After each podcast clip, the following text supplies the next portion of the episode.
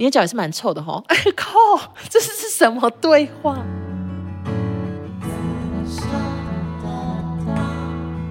不是嘣，是噗噗噗噗噗这样的声音，哎对吗？哎真的吗？哎时间这么快吗？真的吗？哎真的哎，哎是吗？好像是哎，我的天啊！本节目由 NoVPN 赞助播出。NoVPN 是全球知名的 VPN 品牌，只要简单点一下，就可快速切换 IP 位置，跨区域享受海外戏剧电影。此外，NoVPN 的威胁防护功能还能保护网络使用安全。阻绝恶意软体、钓鱼网站以及烦人的弹出式广告。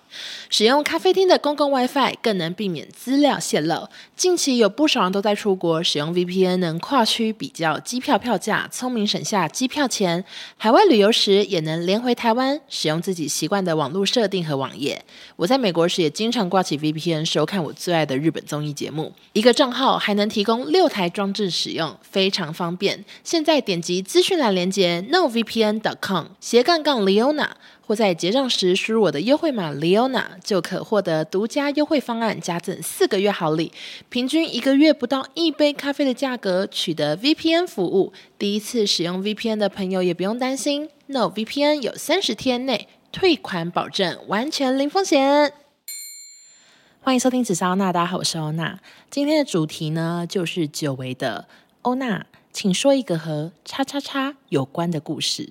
这个主题是怎么进行呢？就是我会先在 IG 征求大家帮我投稿，你们可以投，例如说一个单字啊，或者是一个事件，然后我就会看着这个题目，从中去延伸我的故事。那我的故事都是真的，不是那种你知道啊自己掰的儿童故事，什么格林童话，不是，都是我真的故事。所以有一些人的投稿，我直摇头，就是像有人说，请讲一个什么。投胎变成杀人精的故事，我真的没办法讲这个，因为我本人不是杀人精，而且我还没投胎，所以所以我没办法分享。然后我就是选了一些我觉得我可以简单延伸的。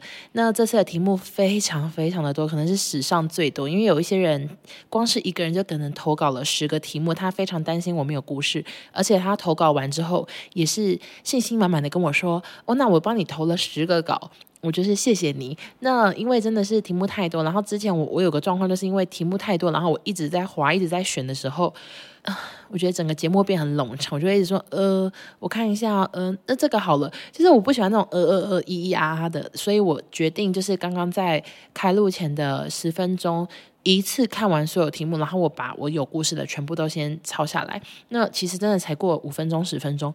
我呢，目前故事就是 只在脑袋、脑袋、脑袋，什么什么鬼啦？只在脑袋里有一点小发痒，我还没有仔细的想，那我就会边讲边延伸喽。好，那第一个题目是什么呢？就是请分享儿时做过的小坏事。我真的觉得我蛮不坏的。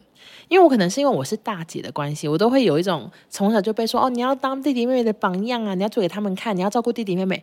我一直觉得我都算蛮乖的，就是我我我绝对是我们家三个小孩里面，我觉得我我最认真念书，虽然一直口急，可是我真的是最认 最认真念书。然后我基本上也从来没有被记过警告、小过大过，就一个都没有。可是我也不是很多接触的人，我也没拿过什么模范生，然后我也没有很多什么小功大功。我如果以这个来算的话，我觉得我算是乖的。但我当然还是有做过一些小坏事。我呢，以前国小六年级的时候，我就搬到台中，然后国中啊、高中都住在医院宿舍。那时候我爸是在那个国军医院当医生。那时候我们都住宿舍，然后宿舍就很像眷村，就是非常非常的破，可是租金很便宜，就是一个月是几百块嘛，就很扯。可是真的很旧很旧。然后我们的房子里就常常会看到一些昆虫。我还曾经在客厅看到萤火虫，就知道那边就是很旧，然后有点啊、呃、很野外的感觉嘛。然后壁虎啊，地板上会有马路啊，什么这些都有。那其实这些事情，我好像之前很多年前，很久很久以前有讲过 podcast，所以无聊人可以去听。有一次啊，我就是在那个医院宿舍这边骑脚踏车，那我就是边骑脚踏车的时候就在吃酸梅，可是酸梅啊那个籽就是要吐。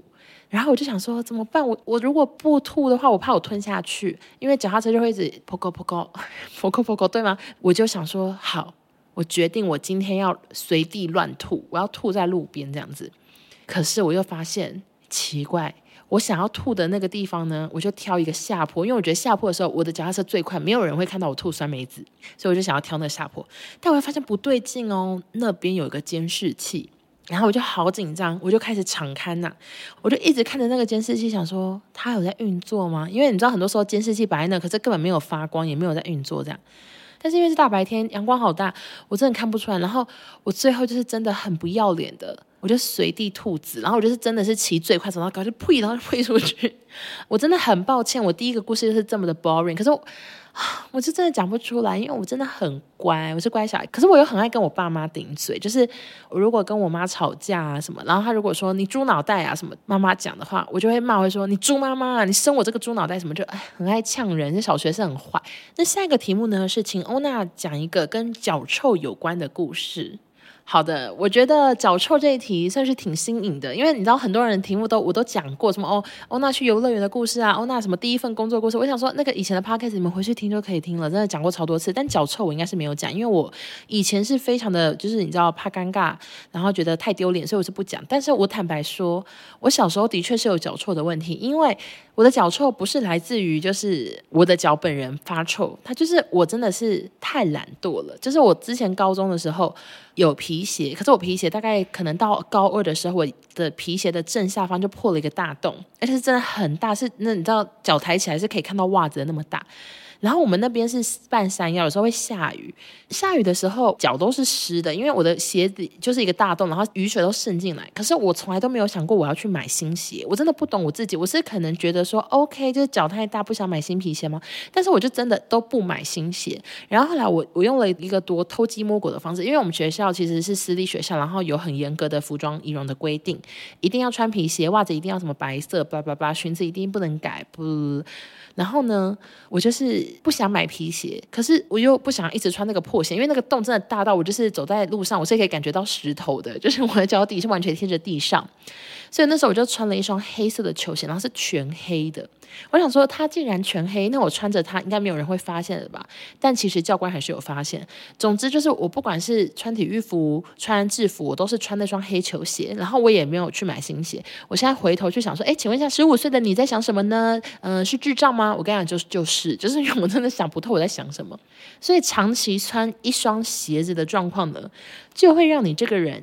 脚很臭，我以前就是，我觉得我也没有很爱干净，所以有时候袜子就是你知道洗了，然后我在宿舍晒啊还没有干，然后也没袜子，我就硬穿，然后湿湿的袜子，你知道再穿到那个很常穿的球鞋有多臭，就是一直都一直稍微的有点脚臭的问题，但是又不想面对，然后又一直觉得说我也不知道为什么哎什么的，那我压力有多大？就是有时候我微微的感觉到我有脚臭，然后我去我朋友家的话。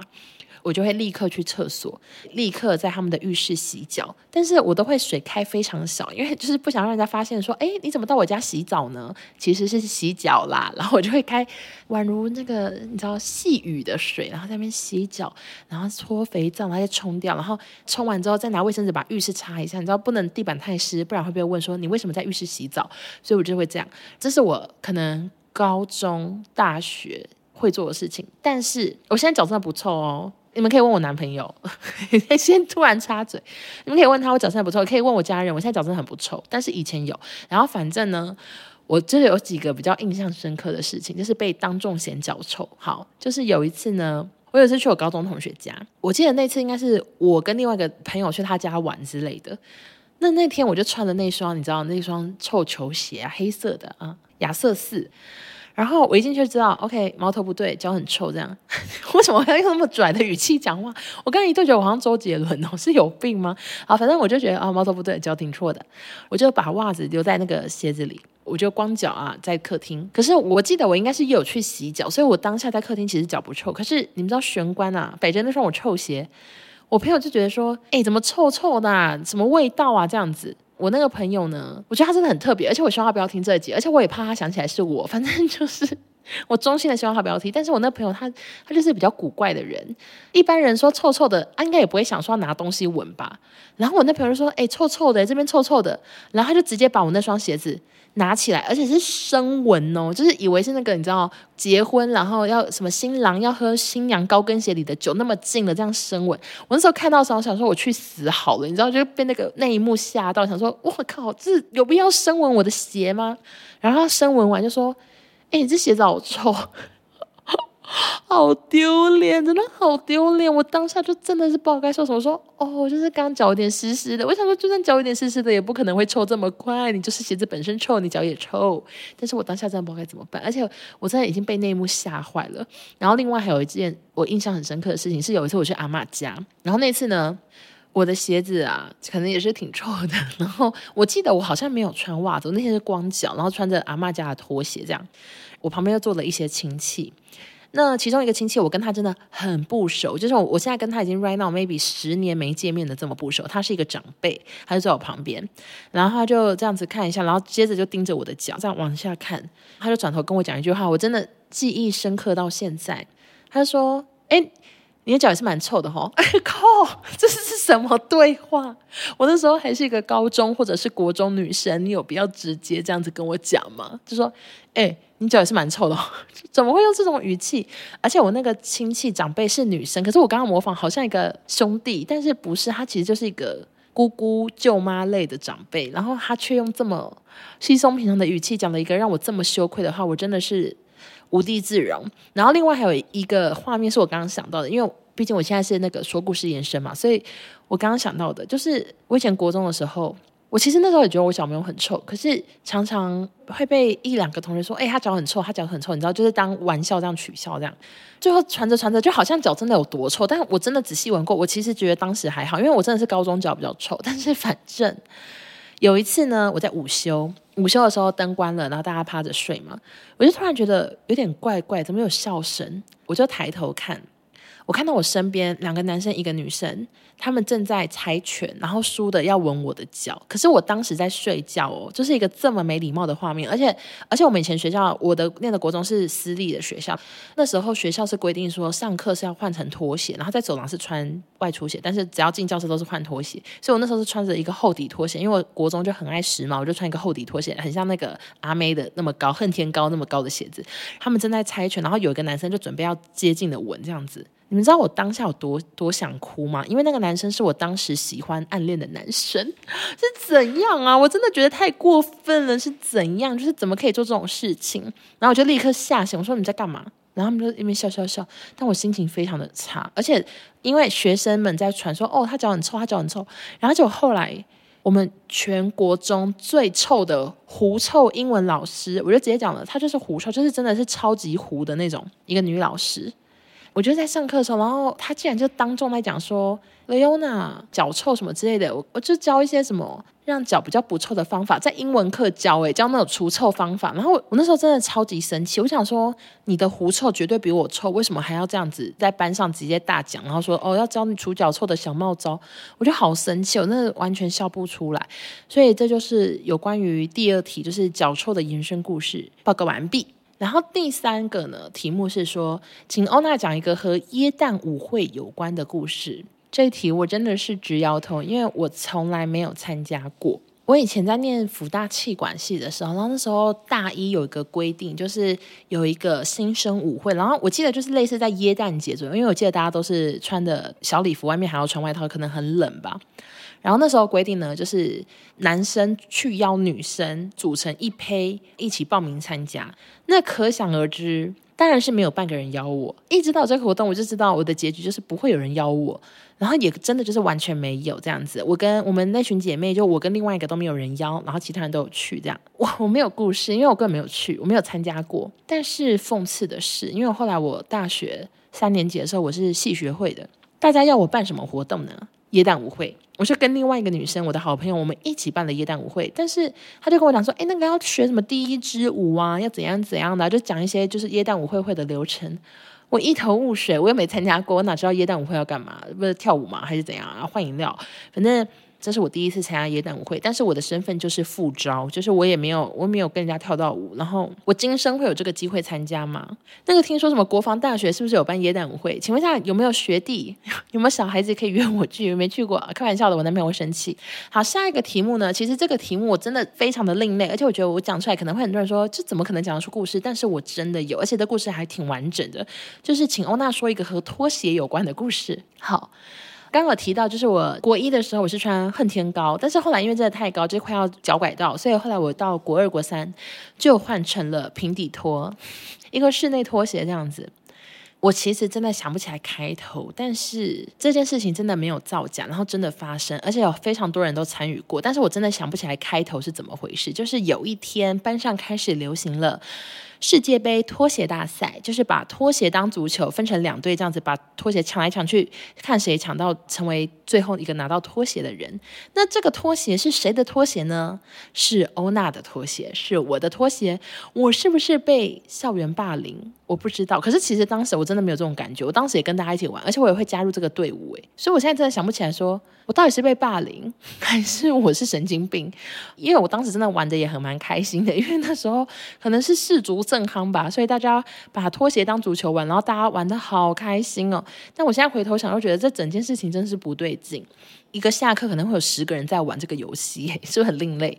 但反正因为男生女生在玩，所以有时候。会有肢体接触，可是因为我国中的时候，我们真的还没有那么多，你知道，就是色色的想法，所以我那时候真的没有任何的想法。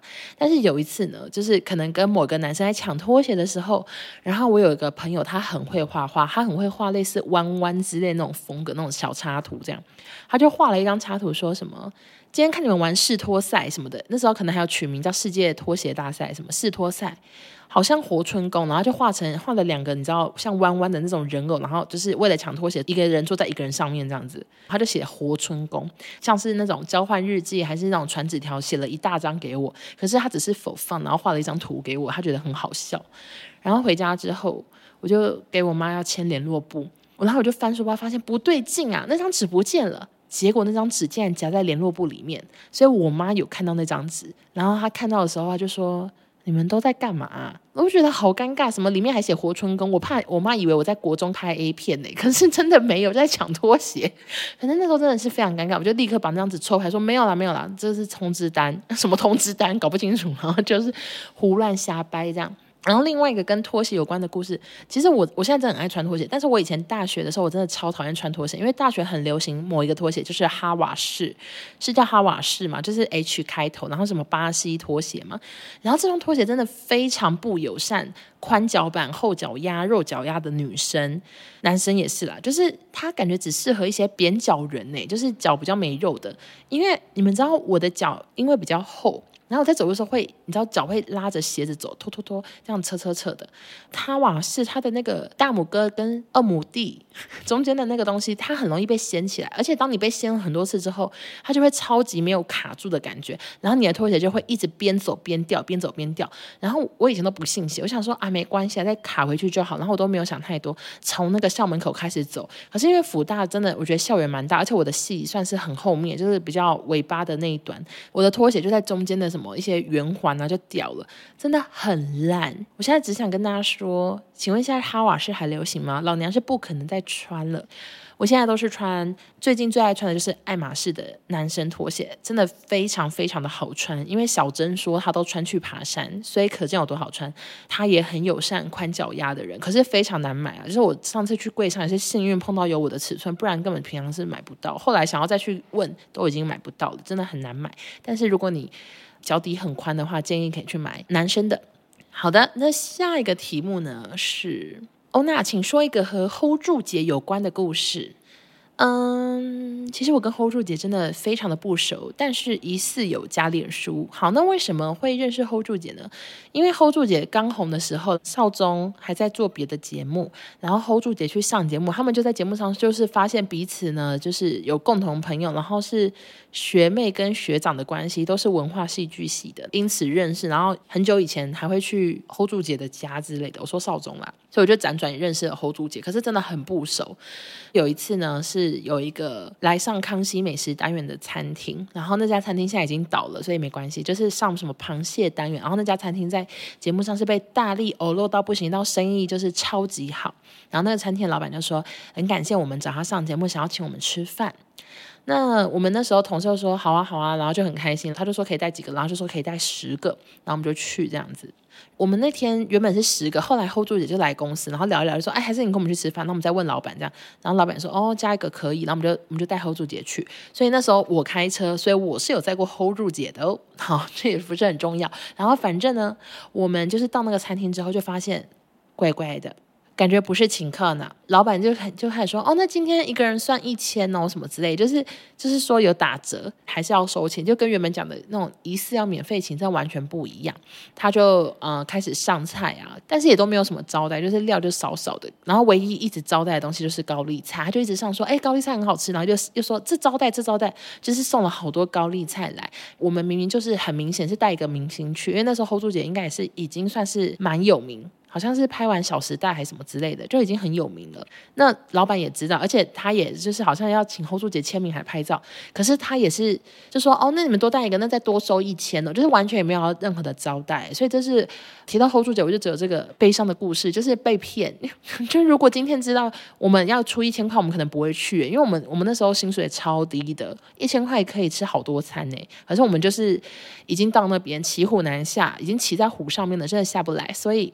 还是吃硬着头皮吃了，但是内心觉得说是被诈骗嘛，就明明说好是请客，而且我们这不是发生过一次，就我们有一次是去 Honey Pig，Honey Pig 现在也倒了，没关系，就是 Honey Pig 也是。他们的相关企业的一个甜点店，什么蜂巢冰淇淋，也是上康熙宣传，就说要请我们吃哈尼 Pig。我们那时候也是大家很开心，结果一到现场也发现好像只是送两个炒饭，是不是超级瞎？但我觉得印象深刻。我想说，真的太小气。我觉得各位餐厅啊，如果你们真的想要感谢某个节目带来的效益，就大方一点吧，因为那个节目带来的效益一定是。可能比网红、比明星还有利啊！因为节目真的很多人看，而且真的很多人就是一听到哦，他上过这个节目，我们就是要去吃看看，看什么什么东西让小孩子这么开心什么的。但是换来的只是一群人免费吃两盘炒饭。好，那下一个题目呢是欧娜，请说一个和放屁有关的故事。我个人是比较害羞，就是我只会在。家人面前放屁，然后我本人是基本上不会在公司放屁，不会在男朋友面前放屁。要放屁，我觉得是憋憋憋，忍忍忍，或者是今天我跟我男朋友在逛街，我说我想放屁，我会请他先往前走，我先留在原地放放放，我再往前走，就是我不会想让他闻到我的屁味，或者是听到我的屁声。但是。马有失蹄，人有失足。那我也的确发生过一件挺糗的事情，就是有一次我们在光启社录影，在一期上班的时候，我们就刚到，所以那个现场非常的安静啊，没有人，没有什么人，也没有什么音乐，就都很安静。那大家就在布置这样子。结果那一天我真的不知道我发生什么事情，就是我弯腰拿一个东西的时候，类似可能例如说拿椅子、拿脚本，我不知道，反正就是整个弯腰，整个身体呈现九十度这样折起来的时候。我突然放了一个屁，整个那个身体的曲线不知道为什么，可能屁股就是非常的有力，很畅通。我放的那个屁是类似嘣，就是这么大声，就是像火箭炮发射。嘣！那个声音大声到我没办法跟任何人说哦，这不是屁声，就是你知道，I can，我我我不知道怎么办，我就安静。那谁听到呢？就是少中跟另外一个女同事，他们就说那是放屁吗？我说对，然后他们就真的哄堂大笑，就是因为那个声音实在大声到太荒谬，就是以为我要我是什么战队，我要出动，然后先发射火箭炮攻击别人，就是这么大声，我真的吓坏。然后我有多爱面子呢？再讲一个故事，就是我以前大学的时候有参加一个课，是通识课，然后那个课叫什么耶诞歌曲之类的，就是一整个学期都在上耶诞歌，然后期末要去表演。然后那天呢，跟我的姐妹们，因为我们是一起报名那堂课，就一起去选那堂课啦。然后我们就要一起上台表演。那我们坐在一起的时候，因为那个是礼堂，然后。辅大又是什么天主教学校嘛，整个是挺庄严的。那我们等下上去唱的歌也是跟宗教有点关系的圣诞歌，就是整个很温馨这样子。那现场有点安静，结果我不知道为什么，我整个有一个屁也突然憋不住，就噼里啪啦啪啦的声音，就是噼里噼里噼里的，不是不是嘣，是噼里噼里噗噗噗这样的声音。我朋友就立刻转过来说：“你放屁哦！”可是当下我真的觉得太丢人，我就是想说：“哇靠，真的安静！我我放的是什么屁啊？”我说：“你知道，我决定说谎。”然后那椅子是高脚椅，每个人在坐高脚，然后我就这样转一下说：“没有啦，高脚椅的声音，怎么可能呢、？”我谢谢没有当下戳破我的朋友，我真的谢谢你们，因为我当下真的我太无助，我只好这样子转高脚椅说：“哎，这高脚椅怎么怪声呀？”嗯，管用管用的，你知道，这 只能装傻，我最会装傻了。这就是我的放屁的故事。哎，我真的，大家有没有觉得听到现在有没有很佩服我？就是记性很好。我我觉得我不会到很会讲故事，因为我有时候也会有赘词，然后也不知道我自己在讲什么。但是我记性真的好好，就是每一个题目我都可以想到一个故事来跟大家分享。你们觉得这集好听的话，麻烦去五星好评。好，那下一个题目是什么呢？好，下一个题目呢是欧娜，请分享一个和游泳有关的故事。其实游泳真的没有什么特别的故事，但我可以跟大家讲一下我是什么时候开始会游泳的。有人想知道吗？其实我们以前我们住巴黎的时候，那个社区当年是高级社区，然后旁边有个俱乐部这样子。那那个俱乐部曾经有明星来这边结婚，而且是很有名的，或者是梁咏琪也来办过新歌演唱会、发表会这样。另外呢，乔杰利偶像剧 MVP 人也有来这边取过景。但是我先跟大家插播一下，就那俱乐部后来显然是经营不善，所以最后是整个那个老板卷款而逃。那我们就是只享受了几年之后，就全部的钱都被骗走，你知道那个会费都被骗走，这样，所以不是很重要啦。但是当时那个俱乐部真的很豪华，就里面有 buffet 餐厅，然后里面呢还有一个室内游泳池，而且是可能六个水道、七个水道，非常大的游泳池，然后就长是很长，五十公尺、二十五公尺或五十公尺这样。户外游泳池有两个，所以总共有三个游泳池。我们家刚搬进去的时候，我妈就知道哇，里面好多游泳池，又有教练，她就想要我们小孩去学游泳。所以我真的大概小学一二年级就会游泳了，就是俱乐部的游泳池训练出来的。那后来呢，到了小学大概三四五年级的时候，学校就成立了一些。校队，可是那些校队说实在，我根本不知道他们有没有去比赛。反正就是说，哎，学校办的什么篮球校队、羽球校队，大家可以参加哦。然后那时候，因为我就知道，哦，游泳校队是直接去那个俱乐部上课啊，去练习，所以我就加入了游泳校队。我记得有一次教练呢，就在跟别人介绍说，哦，我们的队员怎么样？他就讲每个都讲成那样，他说这个是什么第几名啊？这个是哦，这个游得非常快啊，什么什么，然后这个比过什么什么比赛这样。然后讲到我的时候，他可能真的不知道讲什么，因为我就真的很普通，我就觉得有点当时把它当运动吧，就是当下课打发时间这样。就听到他怎么形容我，他就说，哦，这个就是体力还蛮好的这样。他说什么啊？我体力哪里好？我就觉得他很硬凹。游泳校队一结束之后，我就整个人生又。变更胖诶、就是因为可能原本还有固定运动，然后游泳这个运动也没了之后，就开始变好胖哦。我觉得我那时候发胖可能就从那时候开始，而且另外我刚刚提到那个俱乐部很高级，然后那俱乐部还有卖什么面包啊、甜点什么的，所以后来我就是还迷上，每次游完泳很累嘛，我就要去买那个巧克力什么，然后带回家，而且那边巧克力也不便宜。可是我就是做了第二件坏事，就是。我有时候会偷拿我爸的钱，可是真的是小学的事了。就是我那时候因为想要吃巧克力，想要买东西吃，想要喝木瓜牛奶什么的，我有时候就会去我爸的皮夹拿一百块，因为我都知道他皮夹放哪里。但是我当时就已经很有罪恶感，因为我知道我在做一件很坏的事情。可是我又我就想说，我真我真的不不敢跟他说我要吃东西，我只能用偷的。所以我那时候一拿完钱，例如说拿了两百。我就会跪在那个钱包前面，然后就是磕头，我说对不起。可是我还是拿走钱，我会不会太没品？就那边磕头说对不起，对不起，我真的不应该拿这钱的。可是我还是要拿，然后我就我就拿走，会不会被骂？但是我要先强调一下，大家，我现在给我爸的钱，或者是我回馈给他的，我帮他他买的手机，帮他买的他的桌垫，还有他的皮带。我真的送他非常非常多东西，我绝对已经远超过小时候偷的钱。小时候偷的钱，搞不才偷个两千块，但是我现在绝对已经送了，就是好几万的东西给他了。希望大家原谅我。那我爸可能从来不知道我有偷过他钱，所以在这边也是跟他说声对不起。会不会过太多年？因为我真的从来没有没有想过要讲这件事情，因为这件事情有点淡忘在我的脑海里。而且我后来我自己也遭到报应，就是我小学带了钱去学校，然后我钱也被偷。我就里面的钱都不见，所以我就是报应，就是我偷别人钱，然后钱会偷走，被同学偷走，活该啦。但长大后，我是绝对不肯做这种事情的。我非常的胆小，以及很怕犯法，而且我现在就是有包袱在身，我连在外面，我都是非常注重交通礼仪的。那过马路绝对是绿灯行，红灯停，就是我知道随时都有人在看我。而且像我今天跟我朋友去喝下午茶，下午茶也没多少人，就整层楼那一二，可能六个吧，除了我跟我两个姐妹，然后六个人吧，六个。路人，然后结果回家也有两个人命我说，哦，那我们今天在我今天在那边看到你，而且他们两个也不是朋友，他们是不同桌的。我想说，OK，世界超级小，台中人超级少，所以我现在真的是非常注重这件事。我真的，我真的是乖孩子，我没有在偷爸爸钱了，好吗？好，下一题呢？请欧娜分享一个失去价值最高的物品。我随时都会用手机，随时都在注意有没有带钱包，有没有带钥匙，什么之类的都很非常 care。所以我基本上从来没有掉过任何东西。但是有个东西的确掉过，就是我以前大学有一次在学校化完妆，然后我的化妆包就不见，所以我就一直在想说，OK，好像是掉在一个饮料店这样。化妆包里面是最多，就是我当时买的化妆品。然后那时候我我就只是拿零用钱的人，对我来说非常的高级。但是我就整包不见。那长大之后就再也没有掉任何东西，那我一掉的东西就是我的戒指，因为。我就是在开始减肥前呢，我就去买戒指，全部都买小指，因为我当时就相信我会减肥成功，所以戒指会一直往前带，我就先买小指就好。所以不管是我买的两个戒指，全部都是买小指的大小。然后现在真的是换啊换了，像有一个戒指已经完全可以无名指套到底，然后另外一个戒指呢，它也越来越松，所以我后来就是把它换成放到什么食指的一半啊之类的，因为它现在已经是小指戴不了，但是无名指又戴不下去，所以我就放在食指的一半，结果。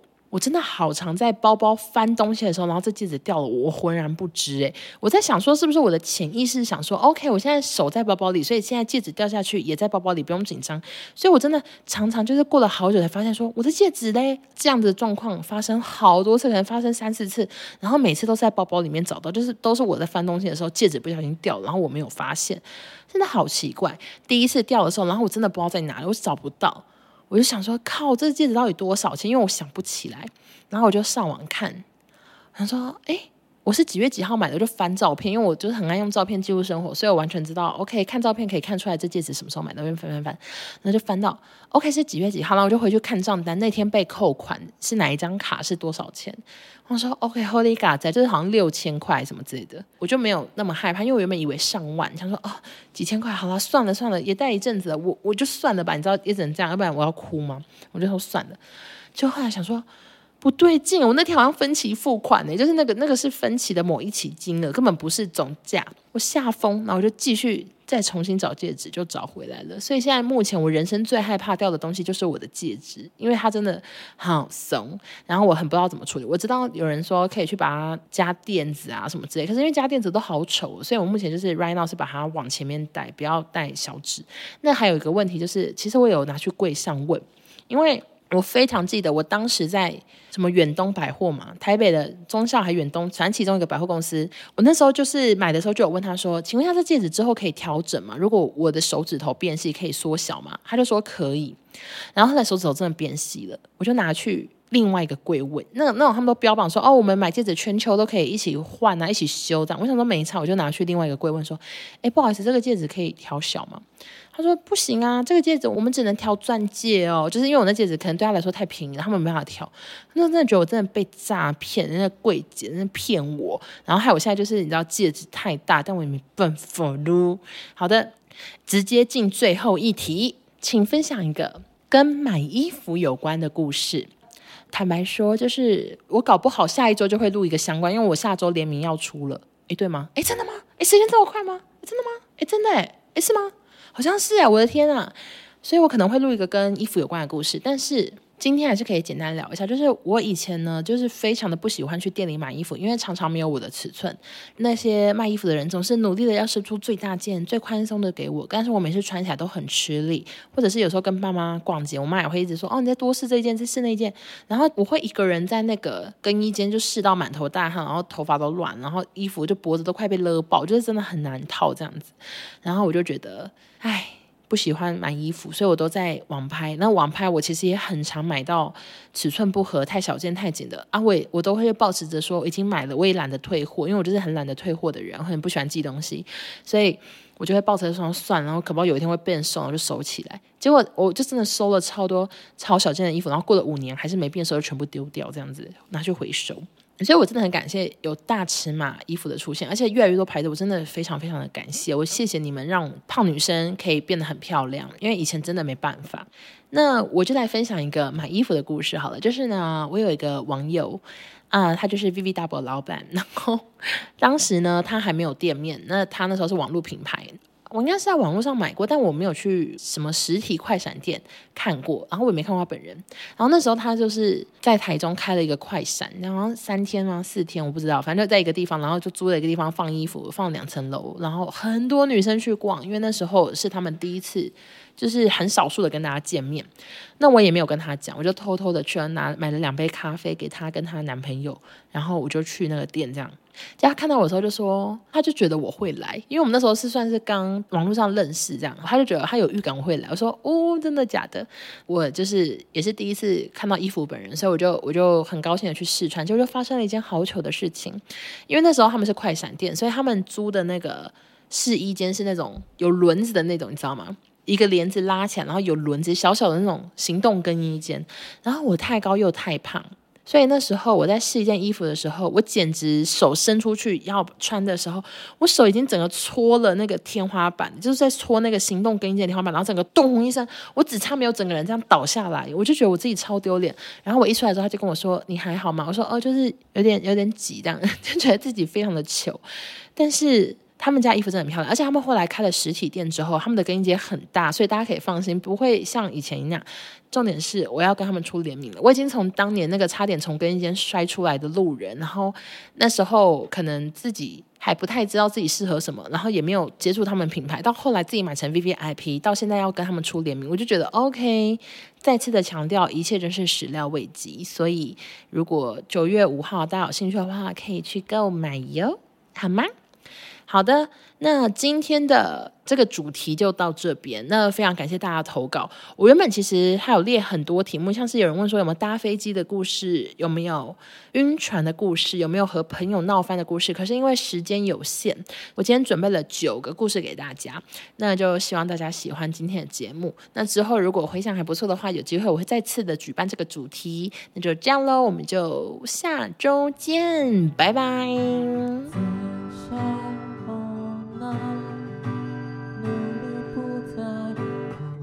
完全零风险，大小一个账号，一个账号，呃，一个账号，好难念，一个账号。等下这句再来一次，嘴巴太痛了，嘴巴太痛了，好辛苦，好痛，一直吃药膏，好饿。